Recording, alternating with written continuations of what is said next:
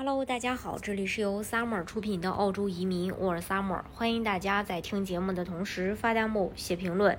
想了解更多的移民资讯，可以加微信二四二二七五四四三八，或者是关注公众号“老移民 Summer”，关注国内外最专业的移民交流平台，一起交流移民路上遇到的各种疑难问题，让移民无后顾之忧。最新的报告，西澳呢是全澳生活成本最低的城市，同时还有着全国第二高的平均收入。州长也表示，这份报告证明了西澳是最好的。在各州政策细则还不太明确的时候，西澳政府已经开始放大招抢人，不仅抢先，呃，明确政策，放宽要求，还能直接提交 UI。在各州当中呢，西澳大利亚能脱颖而出，它其实是有自己原因的。那今天我们就一起来看一下。首先，它配额增加了。从上一个财年度，我们可以看到西澳大利亚有多需要配额，州政府直接向联邦要求了五千个配额来满足州担保的要求。从这儿就可以看出，州政府急于抢人。虽然在财政年末成功的获得了一千七百五十个配额，但是还没有满足西澳大利亚的额外需求。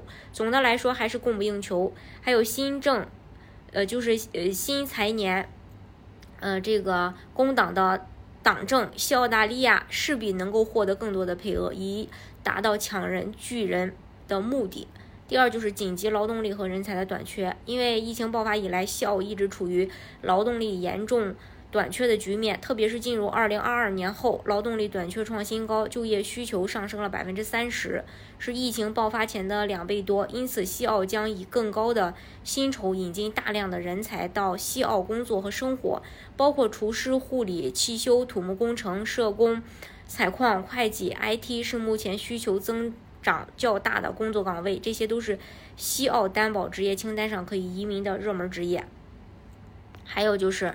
职业名单大幅度扩大，呃，然后西西澳呢扩大了当地毕业生目录，扩大了三百多个专业范围，对当地毕业生非常有利，对本地毕申请人也非常有利，因为许多专业增加了当地学生的通道。为了避免非本州申请人与当地毕业生的竞争，非本土申请人可以安心走。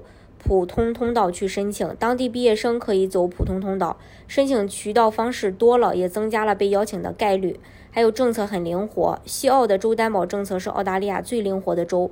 第一，西澳允许本地申请、非本地申请人递交州担保申请，不像其他州担保政策有居住要求或工作经验，西澳不强迫申请人在西澳生活。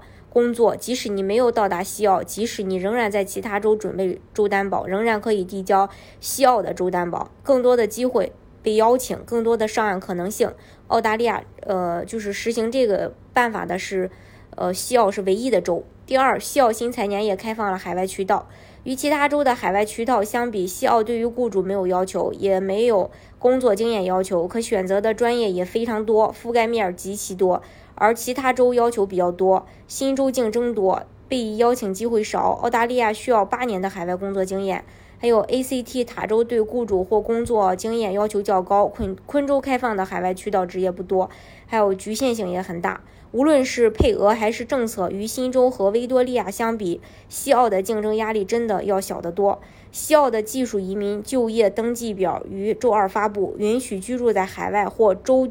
际地区的外国工人记录他们移民到西澳的兴趣，西澳企业将能够在注册表上搜索符合他们要求的资格或技能，然后为他们提供签证担保。另外，最新消息，未来两年西澳政府将就是十五万名工人涨薪幅度提高到每年百分之三，其中西澳的教师、护士、警察、清洁工、公务员在未来两年内。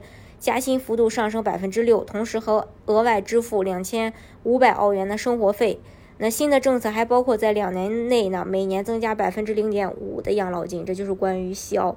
你当然你要想抢人，你不付出点儿，那肯定是抢不到的。所以西澳这样做其实还是非常明智的。那今天的节目呢，就给大家分享到这里。如果大家想具体的了解澳洲的移民政策的话，可以加微信二四二二七五四四三八，或者是关注公众号“老移民 summer”，关注国内外最专业的移民交流平台，一起交流移民路上遇到的各种疑难问题，让移民无后顾之忧。